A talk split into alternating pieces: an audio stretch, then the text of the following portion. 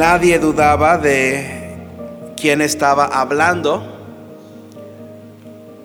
Este fue un lugar público y los escribas estaban ahí cuando Cristo predicó este sermón.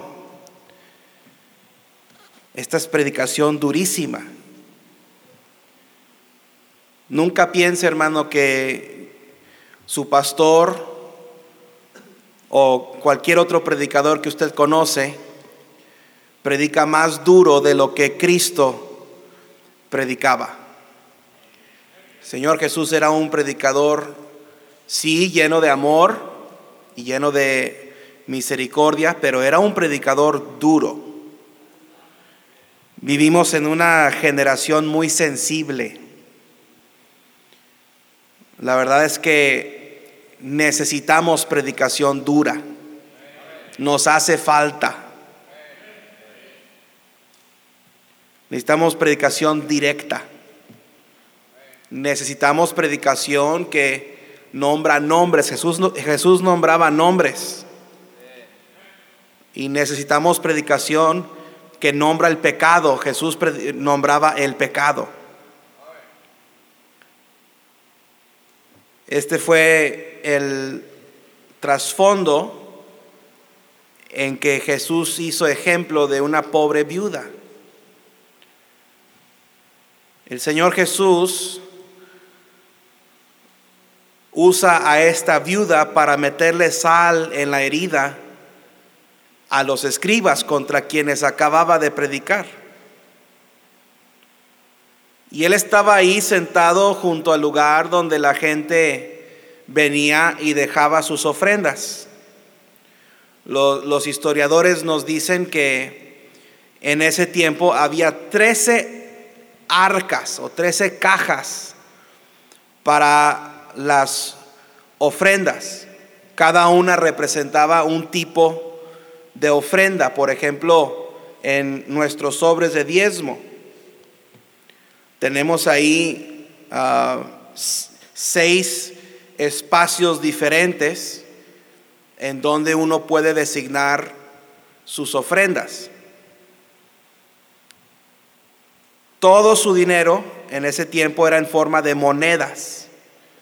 No había dinero como nosotros tenemos hoy en día que es, bueno, nuestro dinero ahora es plástico, antes era papel, ¿verdad?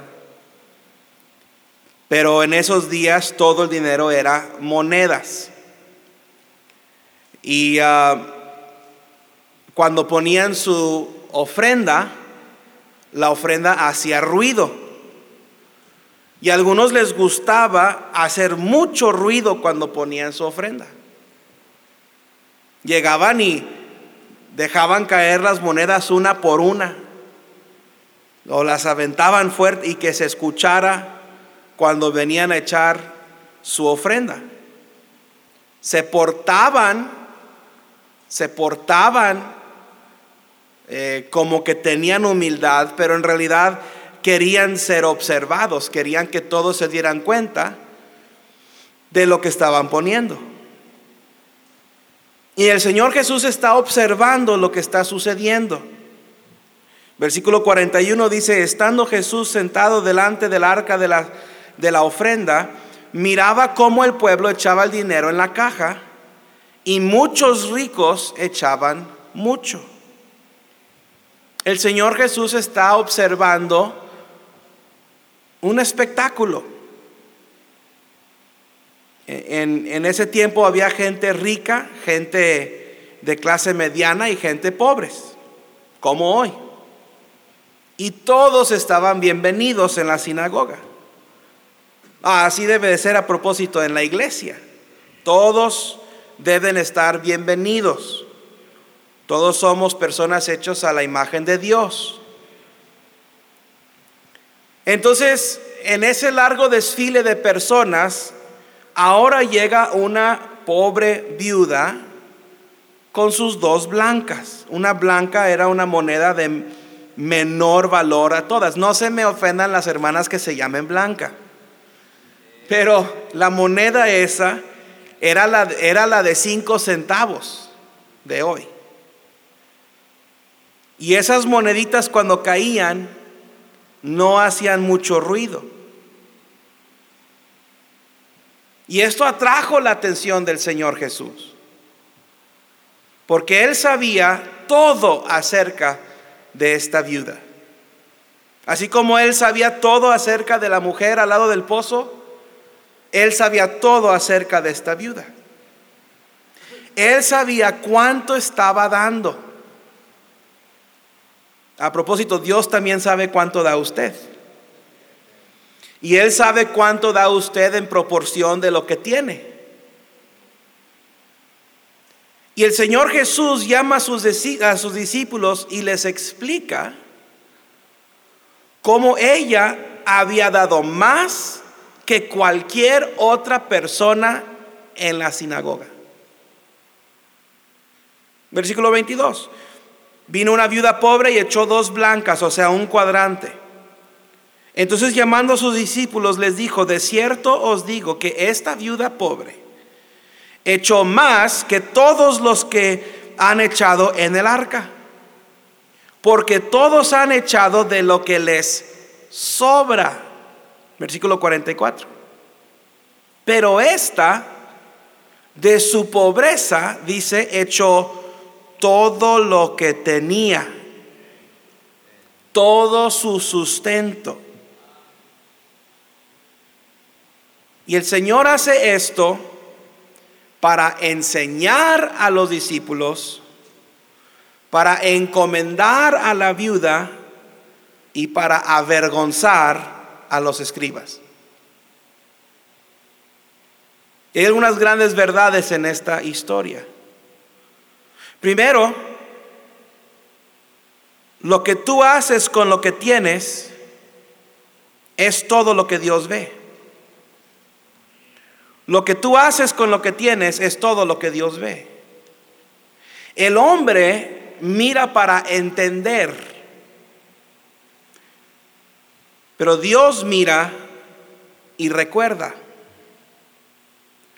Si tú tienes la idea de que no puedes ser usado por Dios porque no tienes nada que ofrecerle, este sermón es para ti. Deja que este pensamiento penetre tu mente en esta mañana. Lo que tú haces con lo que tienes es todo lo que Dios ve. Mire Deuteronomio capítulo 32, versículo 4. Deuteronomio 32, 4.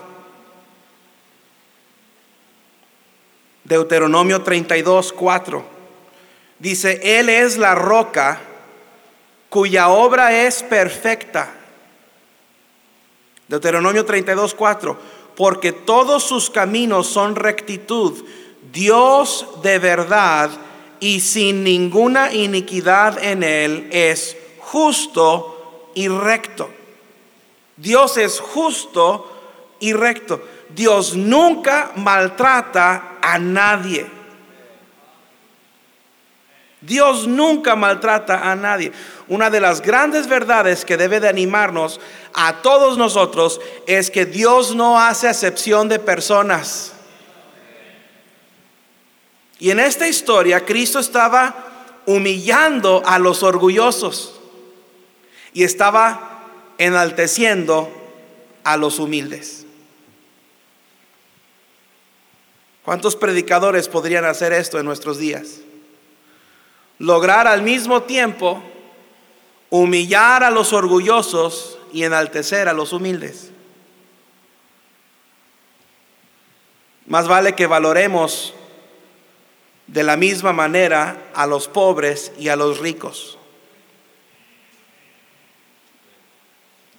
Hay una tendencia de un menosprecio de parte de los ricos hacia los pobres. Y hay una tendencia de um, rencor de parte de los pobres hacia los ricos. Delante de Dios todos somos iguales. Somos iguales en los ojos de Dios. Y siendo que Dios conoce todo, entonces Él puede ser justo con todo mundo. Y lo que haces con lo que tienes es todo lo que Dios ve. Dios no está buscando al que no tiene. Está buscando al que está dispuesto a darle todo lo que tiene. Y Dios no está buscando al que tiene. Dios está buscando al que está dispuesto a darle todo lo que tiene. Entonces, por mucho que tengas o por poco que tengas, a Dios no le importa porque Dios no ve lo que tienes, Dios ve lo que haces con lo que tienes. No es lo que tienes que le impresiona a Dios, es lo que haces con lo que tienes. De nuevo, Dios solamente ve lo que haces con lo que tienes. Lo que haces con lo que tienes es todo lo que Dios ve. Moisés fue humillado en el desierto de Madián. En, en, su tiempo Moisés fue un hombre poderosísimo, increíble líder, increíble autoridad que tenía Moisés. Y en Hechos 7:22 dice que Moisés fue enseñado la sabiduría de los egipcios. Era poderoso, poderoso en hecho y en palabra. Cuando se encontró con Dios, 40 años después, Moisés no podía hablar claramente. Yo creo que Moisés tuvo un trauma porque, porque no creo que Moisés haya nacido tartamudo. Yo creo que Moisés se traumó cuando mató al egipcio. Ahora no lo puedo comprobar con la Biblia, pero tú no lo puedes comprobar. Así que estamos iguales. Pero yo creo que se traumó cuando mató al egipcio y se fue huyendo de Egipto. Y cuando Dios, cuando Moisés se encuentra con Dios 40 años después, es un tartamudo, ya no puede hablar claramente. Porque Moisés le dijo a Jehová, ay Señor, nunca he sido hombre fácil de palabra, ni antes ni desde que tú hablaras a tu siervo, porque soy tardo en el habla y torpe de lengua. En ese momento, ahí en el desierto, cuidando las ovejas de su suegro, ni eran sus propias ovejas. Descalzo ante la zarza ardiente, Moisés tenía muy poco que ofrecerle a Dios en términos humanos. ¿Qué tenía Moisés? Tenía un palo. Tenía un palo. Una vara. Éxodo 4.1 dice, entonces Moisés respondió diciendo, he aquí, ellos no me creerán, ni oirán mi voz. Si yo voy con los con, los israelitas y les digo, eh, vengo a sacarlos de Egipto, como decimos por ahí, me van a tirar al león. Dirán, no te ha aparecido Jehová. Y el Señor le responde y le hace una pregunta curiosa a Moisés. Le dice, ¿qué es eso que tienes en tu mano? Y le respondió, una vara. Moisés no tenía un ejército, Moisés no tenía un arma, Moisés no tenía un compañero humano, Moisés no tenía un plan B. Solo tenía una vara, un palo seco. Y Dios le dijo, eso es todo lo que necesitas. Qué enormes lecciones Egipto va a aprender acerca del Dios vivo y verdadero. Y lo puede hacer con un hombre totalmente rendido a Él. Dios no necesita un ejército. Dios usó un ángel para destruir a un ejército. Un ángel, uno nada más para destruir a un ejército de 185 mil hombres. En segundo Reyes 19. Y aconteció que aquella misma noche salió el ángel de Jehová y mató en el campamento de los asirios a 185 mil. Y cuando se levantaron por la mañana, aquí todo era cuerpos de muertos. Un ángel, uno. 185 mil hombres. Dios no necesita grandes números. Dios no se impresiona con grandes números. No hay un número que impresione a Dios. No lo hay. Gedeón tenía 32 mil. Y Dios dijo, son muchos. Son muchos. A Dios se le hacían muchos. A Gedeón se le hacían pocos. Dios, Dios dijo, no, son, son muchos, eh, no los necesitas. Dile a los cobardes que se regresen a casa. Y en la madrugada juntaron sus chivas y mientras los demás estaban dormidos, se huyeron. Y luego el día siguiente les dice, aquí todavía hay 9.700, son demasiados. Tienes 10.000 todavía, no. Eh, llévalos al río a tomar agua. Y después de eso, Dios le dijo, dile a 9.700 que se vayan a casa. Te vas a quedar con 300, 300 contra todo el ejército de Madián. Dios no necesita tu mucho. Y Dios no se desanima con tu poco. Dios quiere tu todo. Dios usará exactamente lo que tú tienes.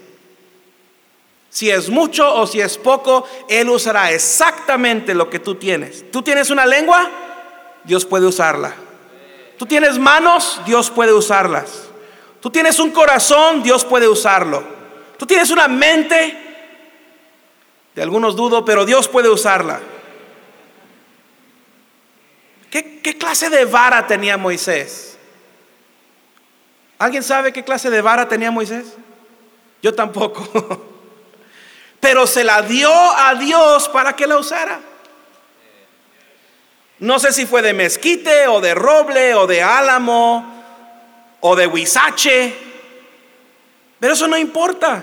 Lo que importa es que la dispuso a Dios para que Dios la usara. Dios más una vara igual a la libertad de la nación eterna de Israel. Dios más lo que tú tienes igual a todo lo que Dios quiere. Es todo lo, todo lo que Dios quiere es lo que tú tienes. Es todo. Lo que haces con lo que tú tienes es todo lo que Dios ve. Tú ve vete al monte, corta un palo y dile a Dios, solamente tengo este palo, pero es tuyo. Úsame. Y Dios te usará. ¿Sabes que el único a quien Dios no usa, y esto es importante, los que ya se durmieron despierten 30 segundos y escuchen esto y se pueden volver a dormir.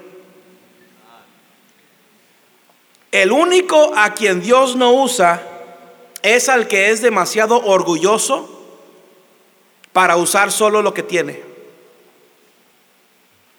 Mire Daniel 4:37. Daniel 4:37.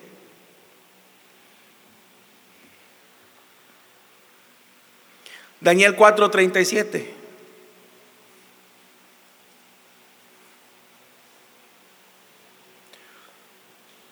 Qué increíble testimonio. Ahora yo, Nabucodonosor, alabo, engrandezco y glorifico al Rey del cielo, porque todas sus obras son verdaderas y sus caminos justos.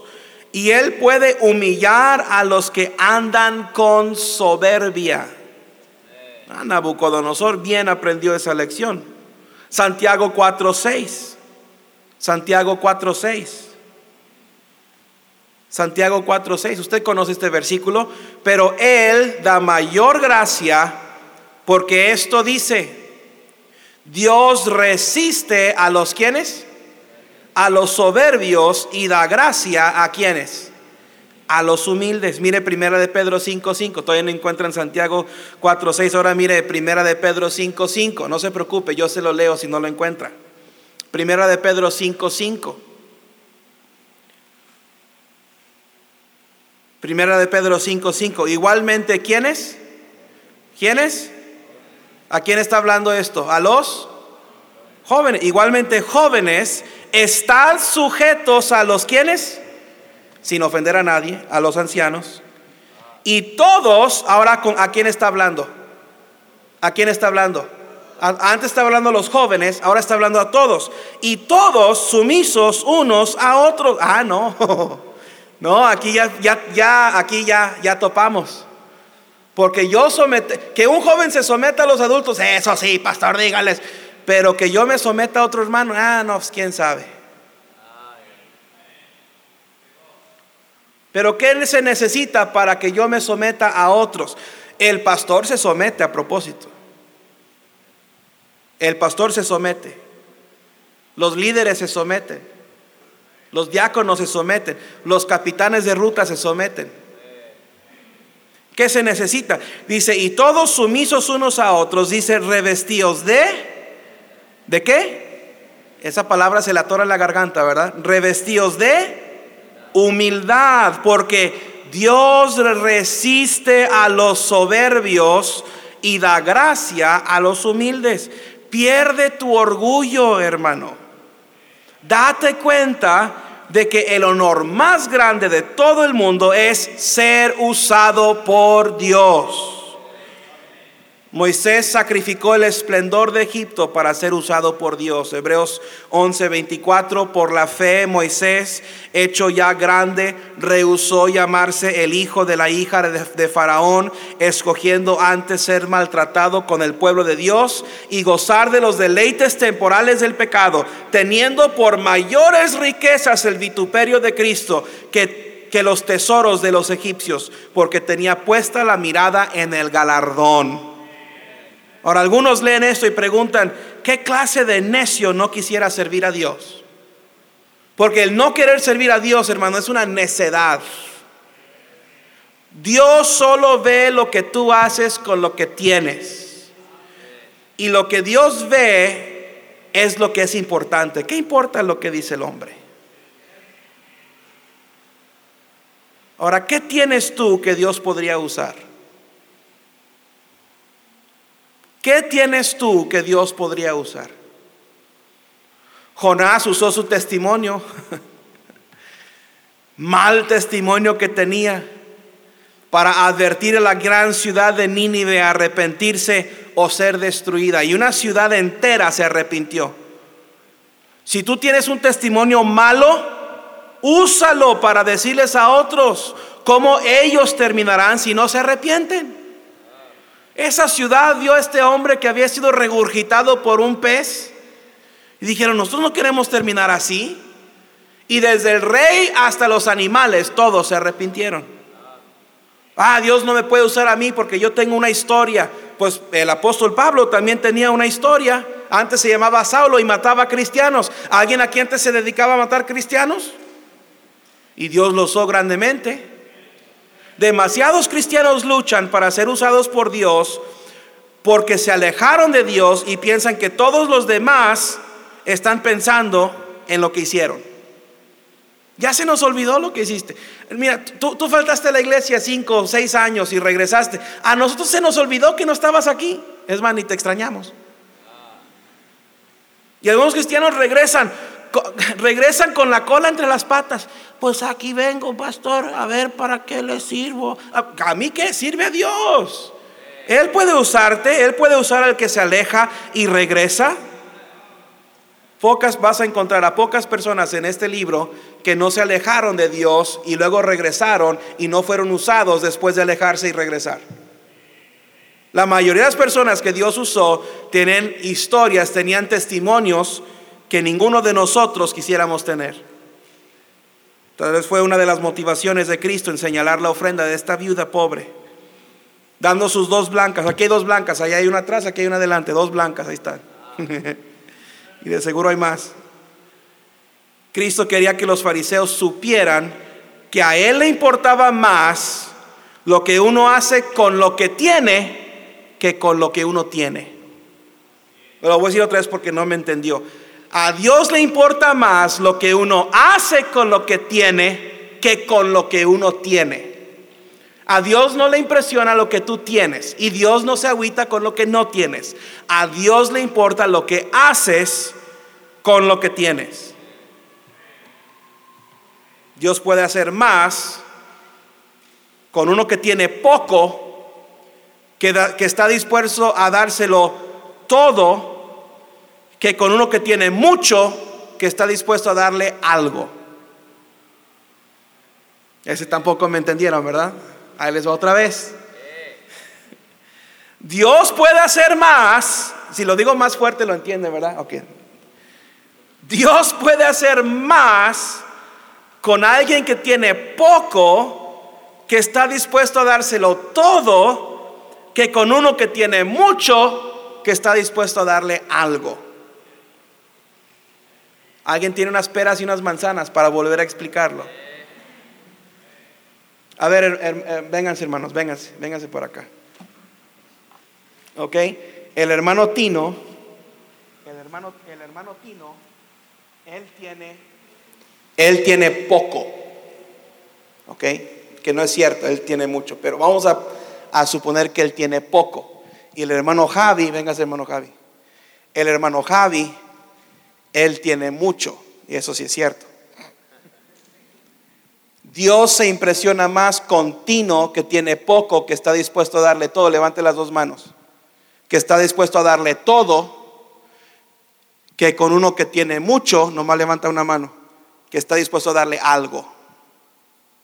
Dios se impresiona más con el que tiene poco y le da todo, que con uno que tiene mucho y le da poco. Pueden sentarse. Espero que se haya entendido. Ahora, usted que tiene algo que Dios puede usar, a lo mejor usted tiene un talento, a lo mejor una disposición, a lo mejor usted tiene un gozo para servir a, la gente, algo tiene usted. Y a lo mejor usted dice es que no es mucho. A lo mejor no es impresionante. Quizás para algunos luzca ordinario, pero Dios puede usarlo grandemente si estás dispuesto a entregarle todo. Dios no usa a los que dan parte. Dios no usa a los que dan algo. Dios usa a los que le dan todo. Le dijo a los apóstoles, venid en pos de mí y os haré pescadores de hombres. Ven, sígueme y haré algo de ti.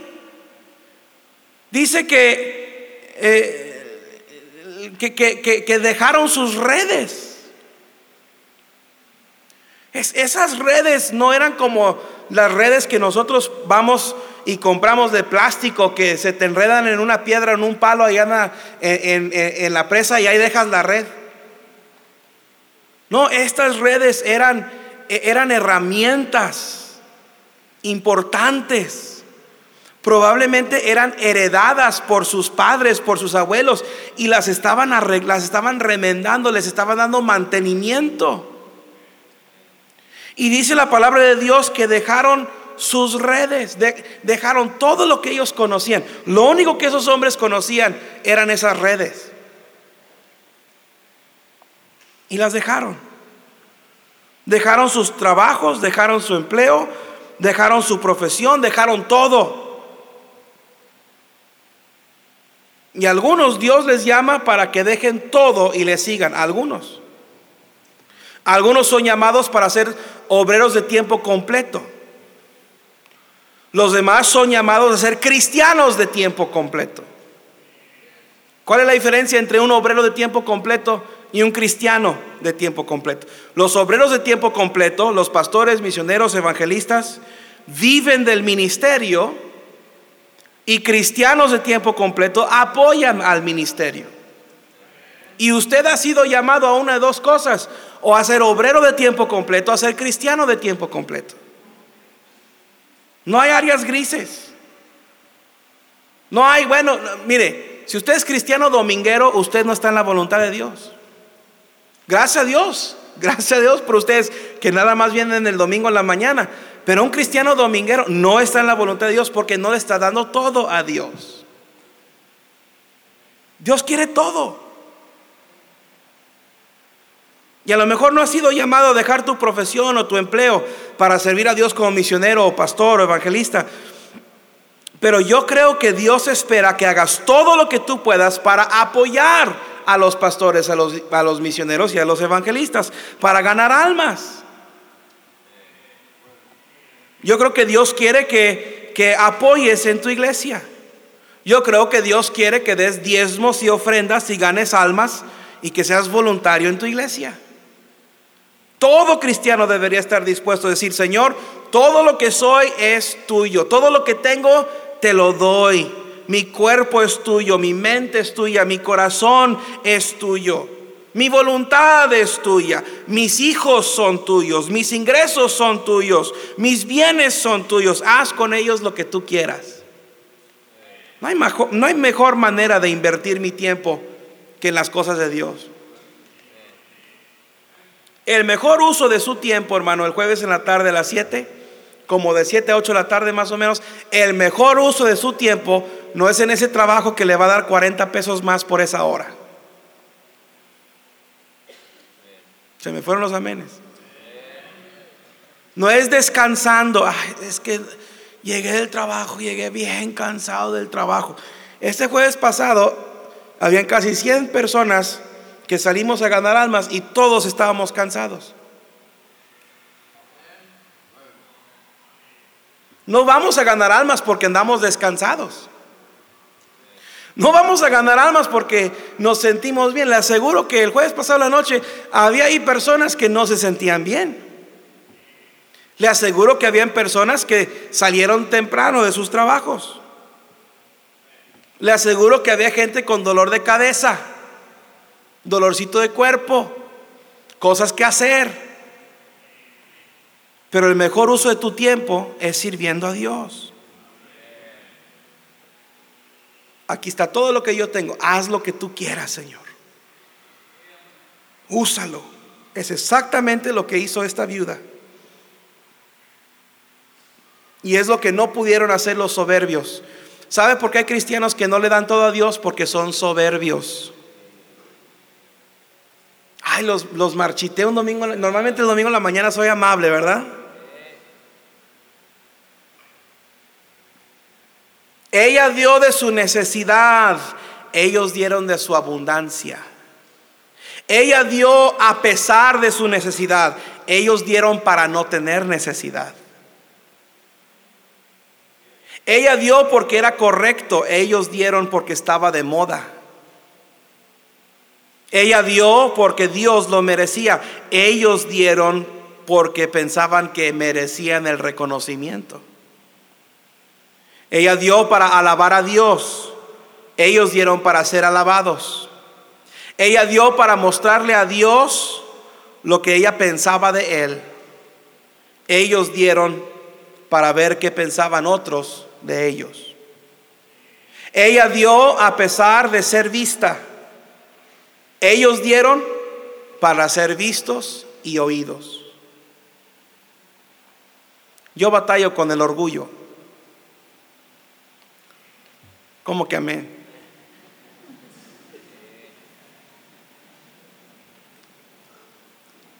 Creo que el orgullo es algo con algo con, con que voy a batallar toda mi vida. Porque la verdad es que a mí me preocupa lo que la gente piensa de mí. Quiero caerle bien a la gente, quiero ser aceptado, quiero ser amado. Y usted también. Por eso en esta mañana usted se bañó y se puso desodorante y se peinó y se lavó los dientes. Porque no quiere ser rechazado por la gente.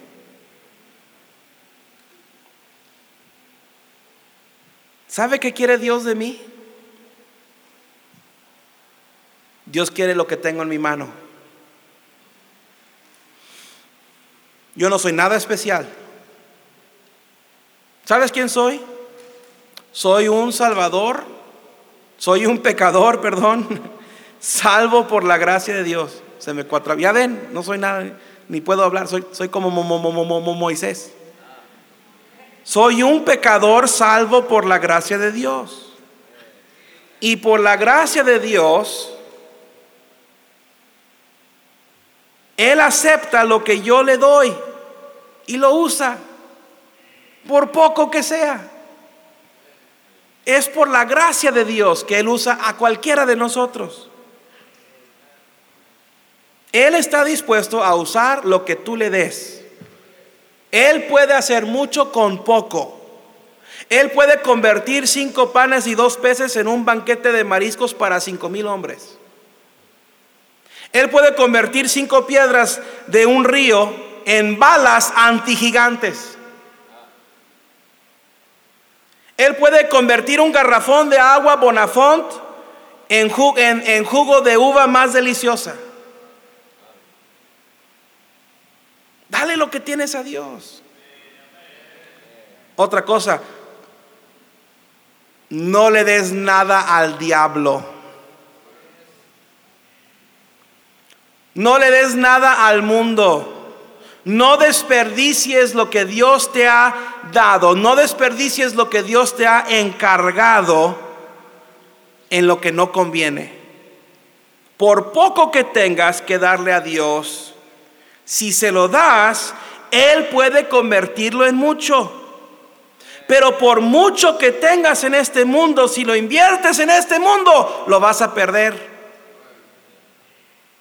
es pérdida. Hermano, Dios es tan misericordioso. Cuando le damos a Él lo que tenemos, Él lo multiplica y nos da mucho más de lo que teníamos. Dad y se os dará medida buena, apretada, remecida, rebosando, darán en vuestro regazo. Esa es una muy buena fórmula.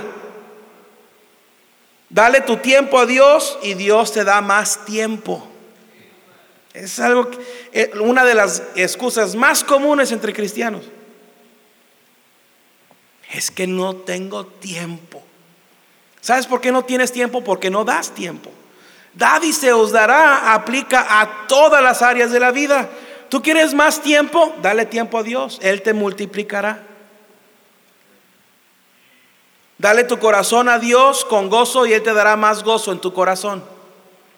Algunos de ustedes no creen, hay una bola de incrédulos aquí esta mañana. No creen esto, no creen, dice os dará, no lo creen. Dale tus talentos a Dios, Dios te dará más talento. Dale tu fuerza a Dios, Dios te dará más fuerza. Dale tu vida a Dios, Dios te dará más vida.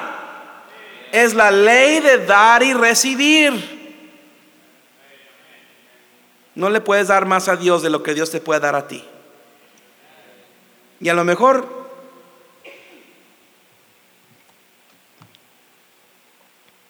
Lo, más maravilloso de todo es que Dios mide lo que damos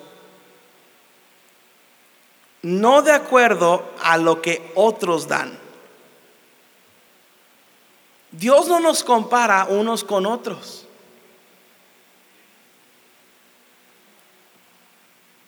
Dios no nos mide de acuerdo a lo que otros tienen.